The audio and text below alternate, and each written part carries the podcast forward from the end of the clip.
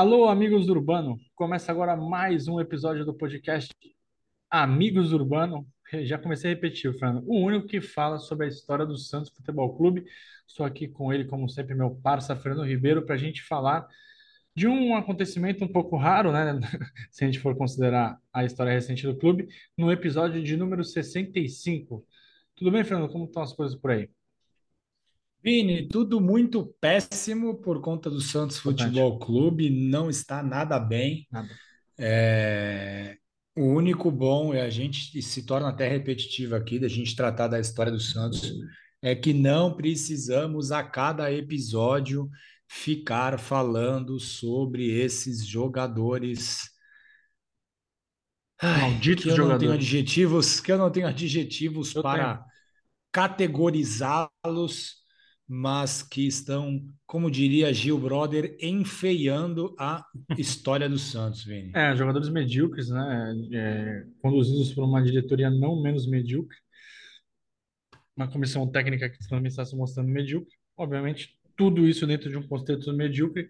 Qualquer adversário, por, por medíocre que seja, parece muito melhor do que é, né? Então é normal o Santos pegar times ruins, times sem série, ou então até times que não, estão não estão em boa fase e perder assim com tranquilidade, uma tranquilidade absurda, né? É bom que você já espera, né, Fernando, a derrota. Então, a derrota vem, você nem fica irritado mais, você já tá tranquilo ali, sabe que vai perder, mas É, enfim. eu, que eu, não, eu, eu não gosto de apostas, mas quem, tá, quem gosta de apostas deve estar lucrando muito apostando contra o Santos, né? É, todo jogo é. e aí quando o Santos pega um time bom, esse time bom parece a seleção do mundo, né? Por exemplo, o Guarani parecia o Palmeiras, o Palmeiras parece o Real Madrid e por aí vai. É uma página horrorosa da nossa história e que a gente espera que, a- que passe logo, que esses, esses responsáveis e os personagens disso saiam logo para a gente, pelo menos, ter um pouquinho mais de tranquilidade para fazer as coisas, porque 2021 foi ruim, 2022 foi péssimo, 2023 está se desenhando tenebroso, mas a gente vai falar de coisa boa, né, Fernando? É isso aí, Vini. E assim, para o pessoal mais novo, que talvez não se recorde, é, a gente já ganhou do Palmeiras, tá, pessoal? Principalmente você mais novo que acompanha a gente. Houve uma época em que vencíamos o Palmeiras. E a gente hoje vai voltar lá em 1993, porque nós fomos o único time que disputou o Campeonato Brasileiro que conseguiu vencer o time do Palmeiras, que terminaria como campeão. A gente tem que lembrar que o Santos ganhou duas vezes do Palmeiras naquela competição. A equipe Alviverde contava com um investimento pesado proporcionado pela Parmalat. Parmalat, uma empresa italiana de laticínios. O Palmeiras montou uma verdadeira seleção naquele campeonato de 1993, conseguiu conquistar o Campeonato Brasileiro depois de mais de 20 anos.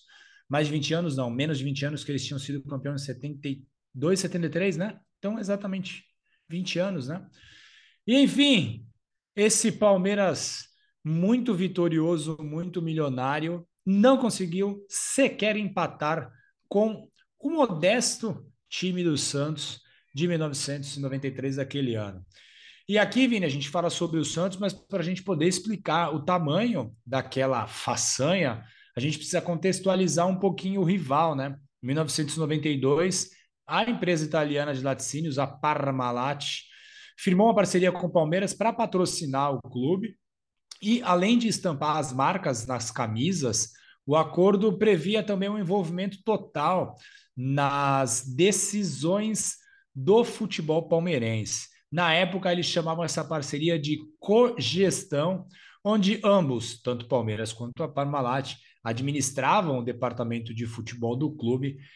E, Vini, para ampliar né, a repercussão da chegada da Parmalat ao Palmeiras, até a camisa do time alviverde foi modificada. Palmeiras que sempre teve suas camisas predominantemente verdes, totalmente verdes, escuras, elas ficaram com tom de verde mais claro e ganharam listras verticais brancas, né? Que foi uma forma da Parmalat chamar muito a atenção de que ali começava uma nova era no clube paulistano.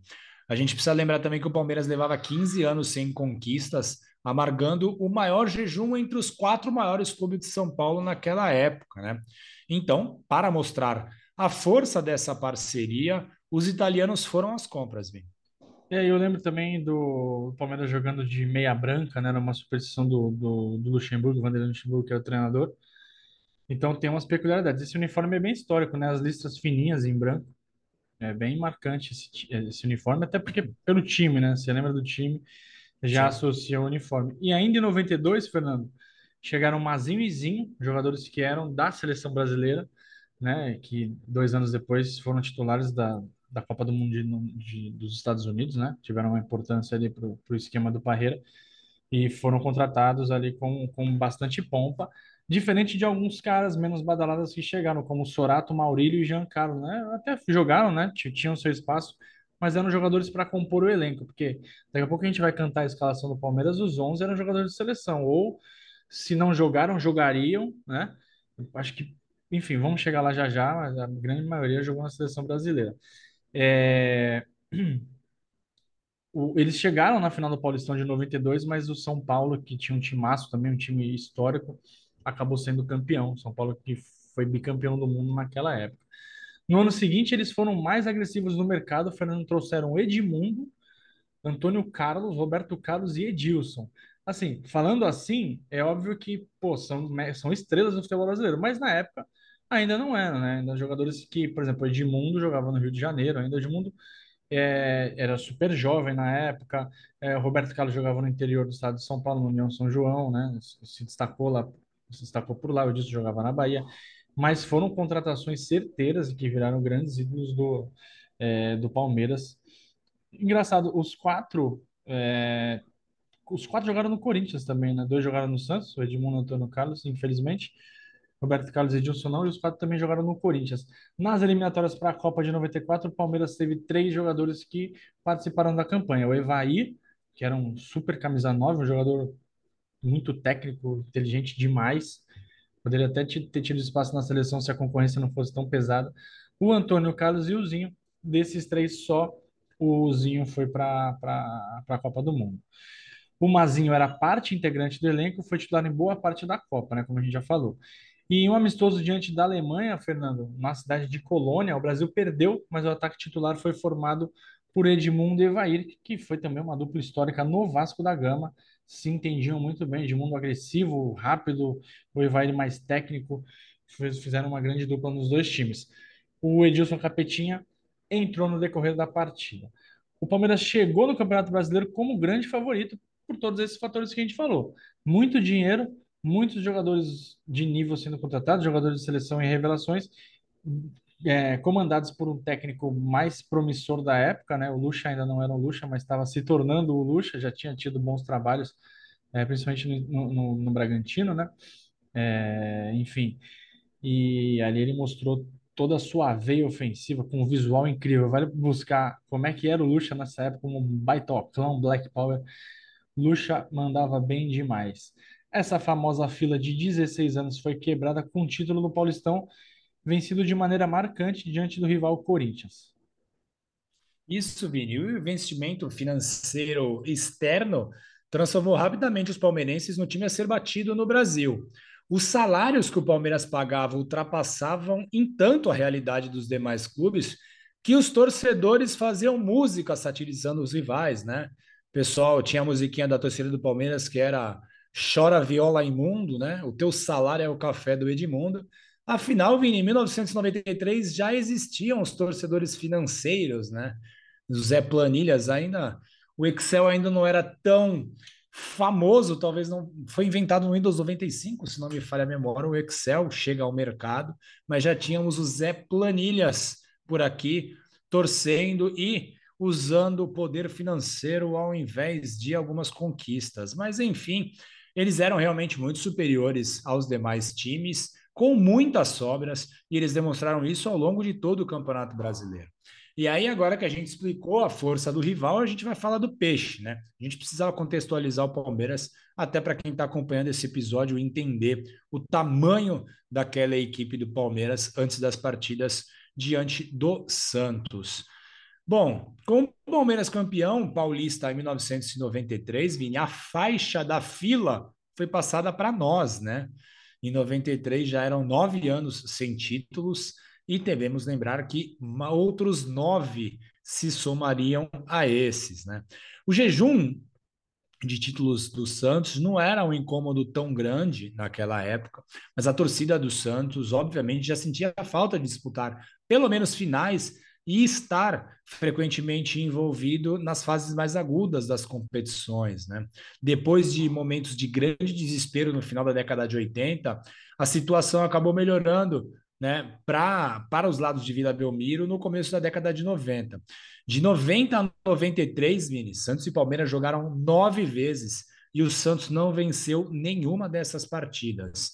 E esse pequeno tabu ele foi quebrado na vitória do Peixe pelo torneio Rio São Paulo, né, 2 a 0 em julho de 93 na Vila Belmiro, mas o Palmeiras tinha atuado com uma equipe mista, né? E se a gente voltar só em partidas do Campeonato Brasileiro, o Santos não venceu o Palmeiras desde 1985, com oito jogos nesse período. Esse time que o Santos está jogando não é misto, não, cara? É o time titular? A gente vai ter que falar que era o time titular do Santos daqui a 20 anos? Eu vou falar para os meus filhos que é o segundo quadro, Vini. Ah, não tem como, né, cara? Tem que falar que é o time da Copinha, alguma coisa assim. O Santos em 93, é, diante da, dentro da sua condição, até que montou um time bem qualificado, né? É, por exemplo, no início do ano chegaram Darcy e Cuca, é, que estava no Palmeiras para o Brasileirão, o Veloso, que foi emprestado pelo próprio Palmeiras, e o Ricardo Rocha, que estava no Real Madrid e era titular da seleção brasileira. Ou seja, quatro jogadores que chegaram, chegariam, né, chegaram e jogaram, né? Coisa que o Santos precisa para hoje, por exemplo. E o Santos excursionou na China no mês de agosto, jogou seis amistosos e iniciou a disputa do Brasileirão logo na estreia venceu o esporte, mas depois ficou uma sequência de três jogos sem vencer, um empate e duas derrotas. Essa, esse início ruim colocou uma pressão em cima do Antônio Lopes, vírgula, o delegado, que já tinha o cargo ameaçado, e uma derrota no jogo seguinte, o treinador seria, seria demitido, né? Era o que os, os jornais da época e o burburinho é, falava nos bastidores de Vila Belmiro, e o adversário era o Palmeiras. O clima na Vila Belmiro não era dos mais tranquilos, o é, o papo que rolava também entre os, entre os setoristas do Santos ali, né, nos anos 90, era de que o Lopes não tinha uma boa relação com alguns jogadores do elenco. O Axel, que, que jogou também, jogou muita bola no Santos, jogou em outros times grandes também, e o Cuca, que eram os jogadores que davam a sustentação. Cuca, quando a gente fala Cuca, é o Cuca mesmo, esse, esse mesmo você está pensando, é, de triste lembrança. Eles é, davam a sustentação no meio de campo. O Cuca foi um grande jogador também eles estavam machucados e não puderam jogar, é, assim como o lateral esquerdo do Eduardo Bigode. Lembra do, da bigodeira que ele tinha? Um baita bigode. E, além do, do, desses três, o Cilinho, que jogava pela ponta, também era desfalque. De positivo, a estreia do Ricardo Rocha na Vila Belmiro. E o Palmeiras, Fernando, vinha sem nenhum desfalque para completar a situação do Santos. Isso, e com isso, Vini, o Antônio Lopes mandou a campo Veloso no gol, Índio Júnior, Ricardo Rocha e Sérgio Manuel, Galo, Márcio, Darcy e o Ranielli, Almir e Guga. Um 11 inicial, bastante qualidade, jogadores muito legais, que tiveram uma trajetória muito legal aqui no Santos. No decorrer da partida entraram o zagueiro Lula e o atacante Neizinho. Já o Vanderlei Luxemburgo, que tinha o seu nome grafado ainda com W e Y, né? W no começo Y no final do Vanderlei. Ele escalou o time verde com Sérgio no gol, Gil Baiano, Antônio Carlos, Alexandre Rosa e Roberto Carlos, César Sampaio, Mazinho, Ginho, Zinho e Jean Carlo, Edmundo e Evair. Que time, hein, Vini? Ah, cara, é, de cabeça assim, acho que é o Alexandre Rosa dos titulares, né? O Sérgio, e o Giancarlo não pegar na seleção, porque até o Gil Baiano foi para a seleção. Sim, é isso aí, Vini. É então, é e assim, desses de seleção, só o Evair não foi para a Copa, o resto foi. Não, não, o Antônio é... Carlos não foi, né? O Antônio Carlos não jogou. Nem o Gil Baiano, né? Gil Baiano também não. É, o Antônio Carlos não jogou Copa, mas não jogou por não. pouco, né? Sim. Poderia ter jogado. É um time muito absurdo. Sim. Enfim, na Vila Belmiro, 26 de setembro de 1993, na Vila, no, no Estádio Santista, 11.703 torcedores estiveram presentes. E, como era de costume na década de 90, Na verdade, isso também não mudou, mas na década de 90 era um pouco mais. As torcidas de Santos e Palmeiras se encontraram na Via Anchieta e trocaram algumas gentilezas, Vini. Dizem que alguns rojões foram atirados de lado a lado. Dentro de campo, o jogo foi bastante pegado. O voluntarioso time do Santos esforçava-se para tentar neutralizar a qualidade do Palmeiras. O Antonopoulos mudou a formação tática da equipe e colocou o Ranielli mais recuado, pensando em primeiro em combater os rivais para depois partir à frente. O volante Márcio ficou com a difícil missão de marcar o Zinho, que era um dos principais articuladores das jogadas ofensivas do Palmeiras, talvez um dos principais jogadores do futebol brasileiro em 1993. O César Sampaio, que era ex-jogador do Santos, dominou o meio de campo na primeira etapa e assim o Palmeiras era muito melhor do que o Santos, viu, Vini? É, o Zinho, ele ficou com a fama, né, de enceradeira na seleção, né? Mas ele é um cara que no Palmeiras jogava até quase na ponta. Ele era muito bom jogador, jogador inteligente. Uma, fama injusta, porque o, o, o trabalho do Zinho ali na seleção e o do Mazinho era fechar o meio, junto com o Dunga e com o Mauro Silva, para deixar o Bebeto e o Romário jogarem, né? O Brasil ganhar aquela Copa. Ganhou, cara. Enfim, acho injusto o que aconteceu com o Zinho, mas problema dele. O placar foi aberto por Roberto Carlos, com uma, uma potente cobrança de falta. Achei que o Veloso falhou. Tudo bem que a bola passa por baixo da barreira ali, depois a gente vai ver. Foi forte, mas nem tanto. O Santos, com muita vontade, empatou 10 minutos depois, né? O Darcy cobrou uma falta na área. A zaga do Palmeiras afastou mal. O Sérgio Manuel chegou estando forte no cantinho para vencer o, o seu xará Sérgio. E antes do final da primeira etapa, o Raniel e o Zinho acertaram na trave e o placar continuou em 1 a 1. No segundo tempo, o jogo continuou equilibrado até que o Raniel, impedido, né, a gente deve dizer aqui, virou o jogo para o Santos. O Almir deu um chute, meio chute, meio cruzamento, meio torto para a área. A bola sobrou a feição para o Raniel, que ele só com um tapa driblou o Sérgio e tocou para o gol vazio. O Palmeiras ficou incomodado com essa vantagem santista. O Edmundo deu uma cotovelada no Índio e foi expulso. Com um a menos, o Palmeiras não teve forças para empatar. O Santos teve espaço para jogar nos contra-ataques e no fim, em um desses contra-ataques, no último minuto, o Índio cruzou da direita e o Almir completou, né, como um verdadeiro, parecia um centroavante que ele não era, né? Ele era um ponta, mas ele com um faro ali de, de gol é, fez o terceiro gol do Santos. Fernando, você estava nessa nessa nessa partida? Não estava, Vini, não estava. Tinha Não 10 anos de estava, idade, muito não jovem, né? tive o prazer de ver esse jogo. Mas demais. esse jogo, cara, eu lembro que esse jogo eu fiquei muito feliz, cara, muito feliz. Porque Ah, pouca gente imaginava que o Santos pudesse vencer o Palmeiras, né, cara? Não é para menos, né, cara? O time do Palmeiras era muito forte. Vamos ver os gols? Tá vendo aí a tela, Fernando? Já estou. Ó, o chute do Roberto, ó. Não é tão forte, vai. É forte, mas hum, Veloso com só careca cabeludo ali, acho que aceitou. Sim? Ó a listra da camisa. E aí o, o gol do empate do Sérgio Manuel, um chutaço. Belo gol. O uniforme do Santos também é muito clássico, né? Era muito bonita essa camisa, cara. Muito. Ó, a Vila Raiz. O Almir fazendo salseiro. Opa. O Ranieri impedido. Não tinha VAR, né? Por sorte não tinha VAR. 2-1.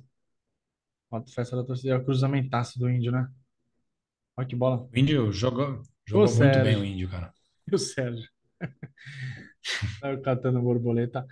É, belíssima vitória do Santos, Fernando. Vitória para dar moral, né? Vitória para para mostrar que, diferente do que acontece hoje, né? Essa discrepância financeira, às vezes você chegava no campo e conseguia compensar de outras maneiras, né? É, É é ruim aí, ficar Vini. falando, cara, porque parece que é discurso derrotado, vitimista. Mas hoje o Santos entra em um campo, em campo para um clássico. é, Basta ver, a gente está gravando isso no dia 13 de, de fevereiro de 2023. O Santos jogou dois clássicos em uma semana e perdeu os dois da mesma maneira. Sim, abriu 2 a zero, controlou o jogo, fez o terceiro e relaxou e tomou um gol. Assim, é isso aí. é, Roteiro já defini, pré-definido antes, exatamente. E por mais que a década de, que nem foi falado, década de 90 tenha começado um pouco melhor do que terminou os anos 80, O ponto é que os rivais estavam muito mais fortes que o Santos, principalmente o São Paulo, que era foi bicampeão do mundo, 92, 93, o Palmeiras com esse aporte da Parmalat, o Corinthians tinha sido campeão brasileiro em 90 e depois ali em meados, no meio da década também começou a se achar e ganhar títulos. O Santos não, não tinha títulos, mas conseguia manter times competitivos e vários clássicos, tem clássicos históricos que o Santos ganhou dos rivais dentro fora de casa, coisa que hoje está rareando cada vez mais, né?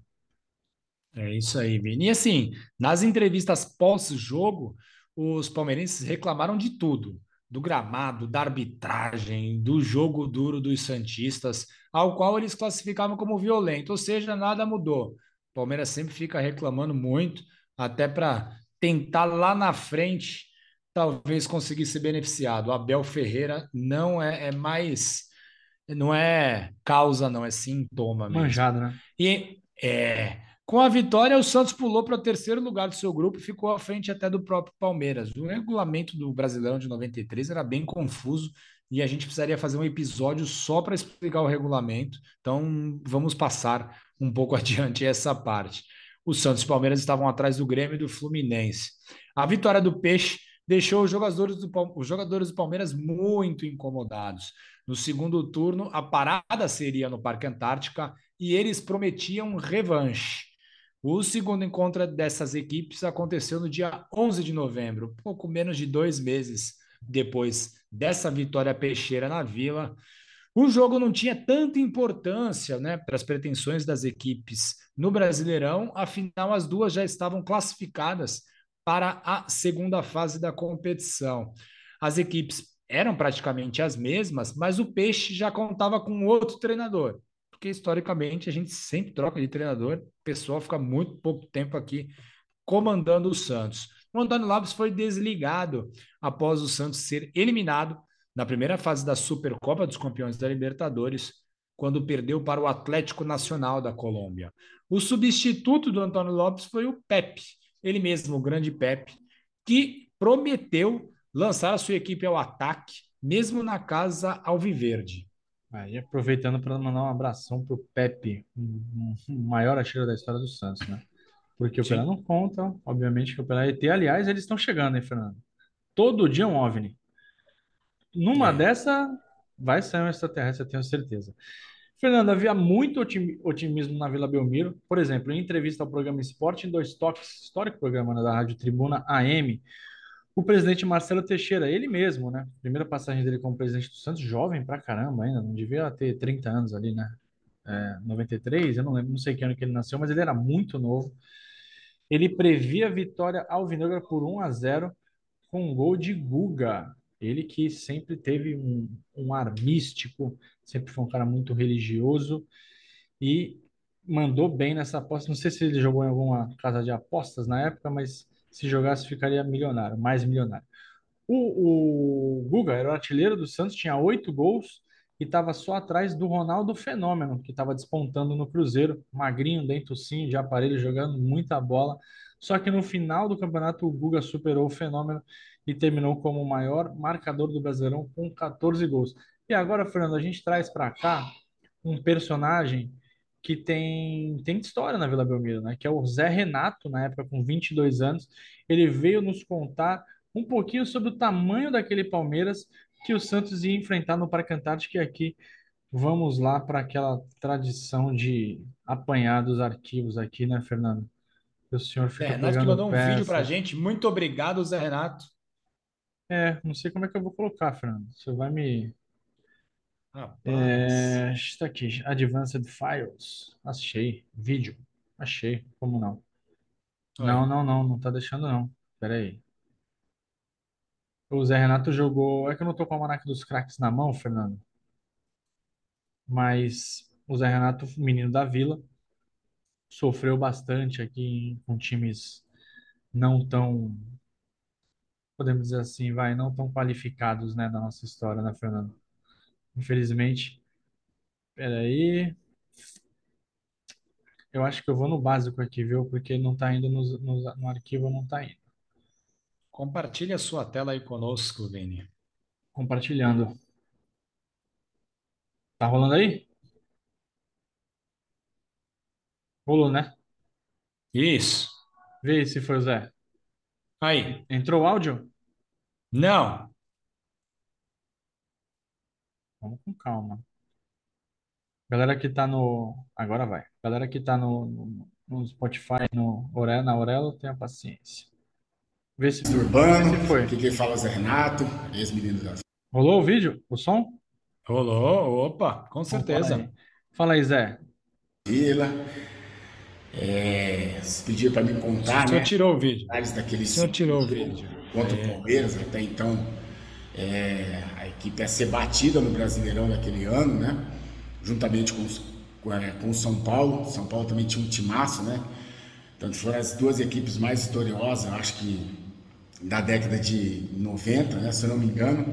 São Paulo ganhando as duas Libertadores, os dois Mundiais e o Palmeiras ganhando os paulistas e os brasileiros, né? E eu lembro que no primeiro jogo, na Vila, né? Nós vencemos por 3x1, eu estava suspenso, não joguei. E para esse segundo jogo, é, a gente não contava com a presença do Almir, né? Que até então o principal jogador do ataque nosso ali, fazia a diferença. A gente sabia das dificuldades que ia encontrar no Parque Antártica, mesmo porque as declarações dadas durante a semana pelo próprio Luxemburgo, né, por alguns jogadores, é que aquele jogo na Vila tinha sido atípico. Até então, a primeira derrota e única né, do Palmeiras naquela competição. E quando a gente entrou em campo, né, para o aquecimento, já no vestiário, é, a gente conversou bastante sobre a importância da gente marcar muito a equipe deles e aproveitar as oportunidades. Né? Foi o que aconteceu né, no escanteio, o Guga acabou cabeceando né, a bola para dentro do gol, no primeiro pau, antecipou muito bem. E durante o resto do jogo a gente continuou marcando forte, isso incomodou muito a equipe deles, né? Tanto que o Edmundo quase foi expulso, né? Vair e Galo também é, acabaram sendo expulsos. Foi um jogo muito nervoso, em que prevaleceu realmente não só a nossa dedicação, como também a vontade de vencer a equipe deles novamente e mostrar que não foi atípico, como eles falaram. E foi o que aconteceu. Nós ganhamos o jogo por 1 a 0 as duas únicas derrotas do Palmeiras naquele brasileiro foi justamente para nós, né? Então, é, foi muito gratificante, né? E a gente sabia da importância dessa vitória.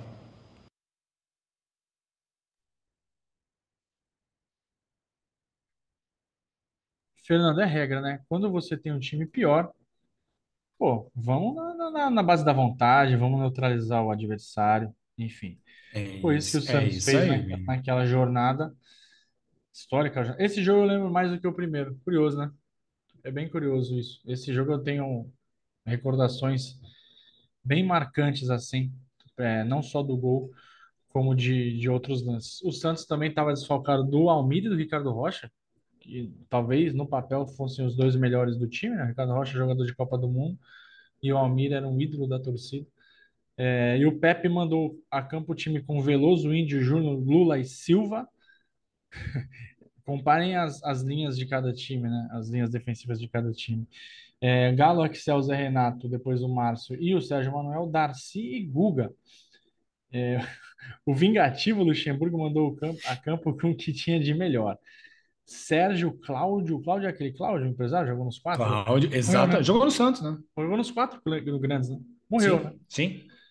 Depois entrou o Saulo, Antônio Carlos, Kleber, o Clebão, Roberto Carlos, Sampaio, Mazinhozinho, Edilson, depois Paulo Sérgio, Edmundo e Evair. Um time mais forte ainda do que no primeiro turno, Fernando.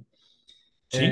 Abre aspas para o Edmundo. Vitória sempre é especial, e nesse caso é melhor, pois derrotaremos quem conseguiu nos vencer. Ele, o Falastrão, falando antes do jogo começar. O Edilson, né, discorda o craque, disse que o Edilson, vírgula, é melhor que o Mbappé, né, segundo ele. Disse- Segundo ele mesmo, né? Segundo ele mesmo. Eu também sou melhor que o Mbappé, Fernando.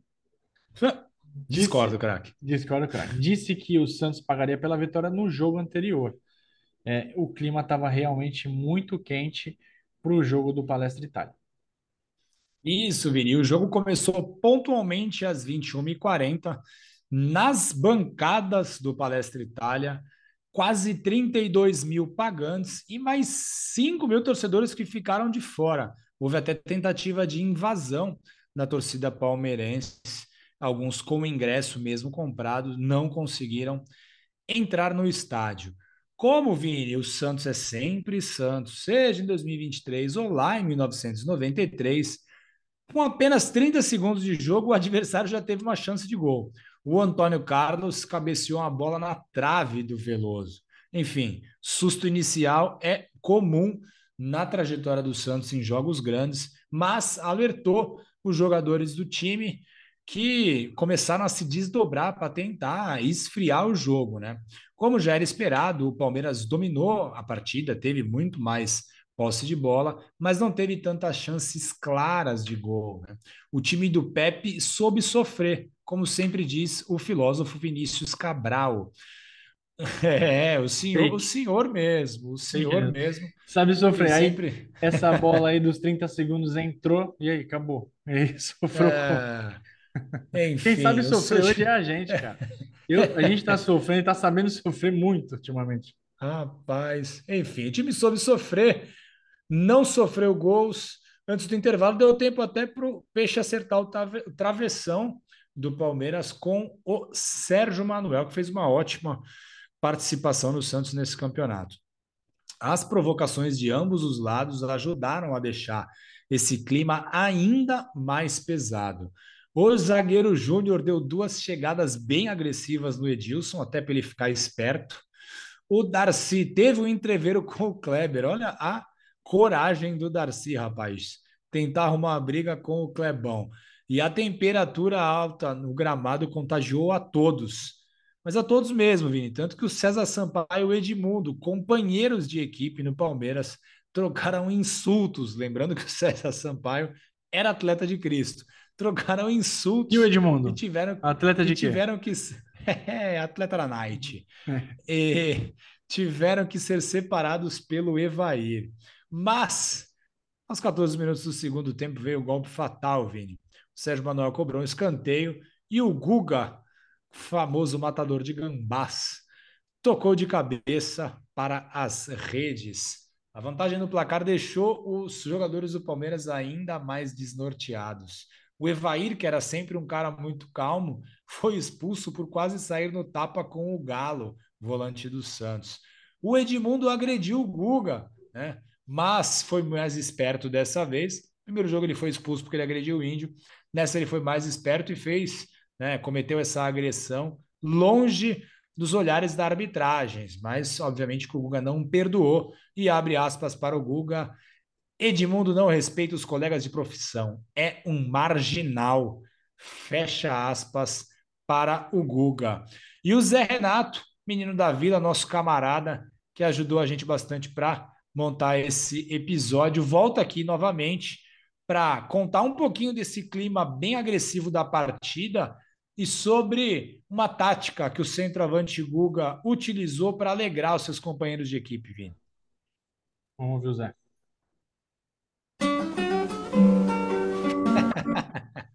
Não, DJ, Sensacional. Como eu falei, foi um jogo muito nervoso, né? A equipe deles incomodada com a nossa marcação, né? É, cumprimos a risca ali, é, o que tinha sido passado para a gente na época. E as expulsões, elas ocorreram justamente por isso. Ele é nervoso, né? Porque ele teve, acho que algumas oportunidades, né? principalmente com bola parada e só que eles não conseguiram mais uma vez se encontrar em campo. Então acho que isso fez com que a equipe deles, é, no segundo tempo principalmente, né, começasse a apelar. E eu acho que por eu ser jovem, né, 22 anos, é, já ter a oportunidade de ter jogado contra o Palmeiras e outras oportunidades, né, mas não naquela magnitude, né, contra aquele esquadrão. E realmente eu acho que a nossa equipe fez por merecer a vitória. É, eu acho que o nervosismo ficou por parte deles, porque quando eles sentiram que ia ser difícil fazer um gol na gente, né, eles começaram a provocar. Qualquer falta que a gente fazia, era reclamação, o árbitro estava muito pressionado, mas o mais importante foi que a gente conseguiu chegar até o fim, né, sofremos uma certa pressão, mas nada que nos incomodasse, né? E um fato muito marcante, né, e engraçado que aconteceu antes daquele jogo, né, é que nós descemos do ônibus, né, o Guga tinha uma caixinha de som naquela época, né, escutando Raça Negra. E passando naquele corredor no meio da torcida do Palmeiras, os caras xingando, a gente nem aí, sambando, brincando, no vestiário a mesma coisa. Eu acho que aquilo ali marcou bastante, né? Porque a alegria imperava na gente, né? Era um grupo muito unido. E se acreditasse um pouco mais, teria chegado àquela final. Eu acredito que ia complicar muito a equipe deles, né? Pelo jogo deles não casar com o nosso. Então, eu acho que foi isso daí, né? O pagode, né? O samba do Raça Negra, acho que fez com que a gente entrasse determinado a vencer este jogo. Um abraço a todos, fiquem com Deus. Valeu, amigos do Urbano, mais uma vez. Tamo junto. Sensacional, hein, Vini? Zé Renato, Zé uma Renato, figura bem legal, né, cara? Menino da Vila. Brigadão, Valeu, Zé. Obrigado mesmo, E cara. fica a dica, né, pro elenco atual, menos trap e mais raça negra, né? Luiz Carlos e sua trupe. Então, antes dos jogos ali, agora Maltrata de vez, né, Vini? Maltrata de vez. conta todo mundo. Fernando. O Darcy foi eleito melhor em campo e o Santos ficou, com essa vitória, ficou apenas um ponto atrás do Palmeiras. Já era três pontos? Boa pergunta. Ah, não. Começou Não, começou em 94. É. Depois da Copa. Depois da Tinha Copa de 94. começado o, o lance de recuar para o goleiro, o goleiro pegar com o pé. Foi 92, né? Depois da Eurocopa. É, né? que a Dinamarca usou e abusou, né, do recurso de recuar a bola. Grande Peter Schmeichel. Então ali tá uma transição do goleiro jogando com o pé. O Santos teve até chance de terminar o, o- a- essa fase na frente do Palmeiras, né? Que seria um feito e tanto. Vamos ver o do, do, do nosso amigo Guga. Guga que fez o gol da vitória, subiu entre, o- entre a zaga do Palmeiras para fazer o, o tento solitário do jogo. Olha só, o cruzamento da escanteio. E o Guga subiu muito bem, hein, cara? Olha, nossa, subiu muito. Ele que não era tão alto, né, Fernando? Eu não sei. Sim, ele tinha boa impulsão, né? Desculpa, eu não tô com a ficha técnica do, do Guga, mas ele subia muito bem de cabeça. É, deixou muitos órfãos na Vila Belmiro, né? O Guga que um dia falarei, falarei mais sobre o Guga aqui no Amigos Urbana, mas não vai ser agora. E o Fernando, nessa na sequência da competição, todo mundo sabe o final, Palmeiras campeão, bateu Vitória da Bahia na final, é, campanha com duas derrotas, essas duas para o Santos Futebol Clube. E apesar do, do não ter sido campeão, né, o Santos nem foi para a final, o Santos quebrou sete tabus durante aquela campanha. Venceu o Palmeiras no Parque depois de 23 anos, venceu o Fluminense depois de nove anos e não vencia na- nas Laranjeiras há 60 anos, né? É aquela estatística de 60 anos deve ter jogado umas 10 vezes ali no máximo, mas era uma estatística, era um tabu. Venceu o Atlético Mineiro depois de 8 anos, venceu o Grêmio em Porto Alegre depois de 11 anos, venceu o Sport em Recife depois de 22 anos, venceu o Palmeiras depois de 3 anos e venceu uma partida em Campinas depois de 7 anos. Ou seja, era, um- era um time batedor de, de, de tabus, né, Fernando? Um, o, É, o time atual também é batedor de tabus, né? ao contrário, né? É, Sim, sim. O, o grande problema é que, enfim, o Santos não podia, né, ter esses tabus, né? Mas tudo bem. Vamos passar um pano porque o time de 93 tinha muita coisa que o time de 2023 não tem. É, Fernando, a gente, Fernando e amigos e amigas, a gente está lá no amigosurbano.com.br, né? A partir de quarta-feira, dia 15, que é quando o episódio vai ao ar. Vai ter ali todas as informações do episódio. A gente está nas redes sociais como arroba Amigos do Urbano, no Twitter e no Instagram. E para ouvir a gente, além do nosso canal no YouTube, que aqui você pode ver a gente, pode ver os erros em tempo real. É, você pode bom, ver o Zé. Renato. É. E quem não quiser Compromisso com compromisso com entretenimento mesmo, né? Sim, sim, é tudo ensaiado. E quem não gosta do YouTube, gosta de ouvir, né? A gente está nos principais agregadores, a gente convida para ouvir na Aurelo, mas a gente está no Spotify, no Google, na Apple e em todos os outros tocadores. Se não tiver, você pede que a gente pede para colocar. Beleza, Fernando? É isso? É isso aí. É isso, Vini. Pronto para mais uma. Daqui duas semanas a gente volta com um tema especial. Eu não tenho ainda o roteiro pronto, a gente não decidiu ainda, não lembro agora. Nossa última reunião, a gente faz reuniões periódicas para decidir o roteiro. Sim. E esse próximo roteiro está em aberto ainda. É, mas precisa ser algo feliz, porque a gente até feliz. gosta de alguns, A gente até feliz, gosta de, de, de relembrar algumas passagens tristes, porque faz parte também, mas Faz. é que a realidade é, a realidade é tão triste que a gente vai ter que buscar coisas boas lá no passado mesmo. Não, cara, é, vamos, vamos, vamos pensar num tema bem feliz, porque a torcida tá precisando de um, um- uma fuga, né? Isso é uma fuga. É isso Como é aí. que fala quando tem uma- um elenco na novela, uma parte do elenco que é bem humorada? Você fala, é a- é, enfim, não vou lembrar. É isso, É, vocês entenderam. tampouco. É a parte, é a parte feliz da vida. Valeu, galera. A gente volta em breve. Tamo, só mandar mensagem pra gente. Um abração para quem segue a gente, quem interage com a gente. E tomara que o Santos saia dessa. Abra o olho aí, presidente. Faça a coisa certa. Valeu, Fernando. Valeu, galera. Um abração. Valeu, pessoal. Tchau, tchau.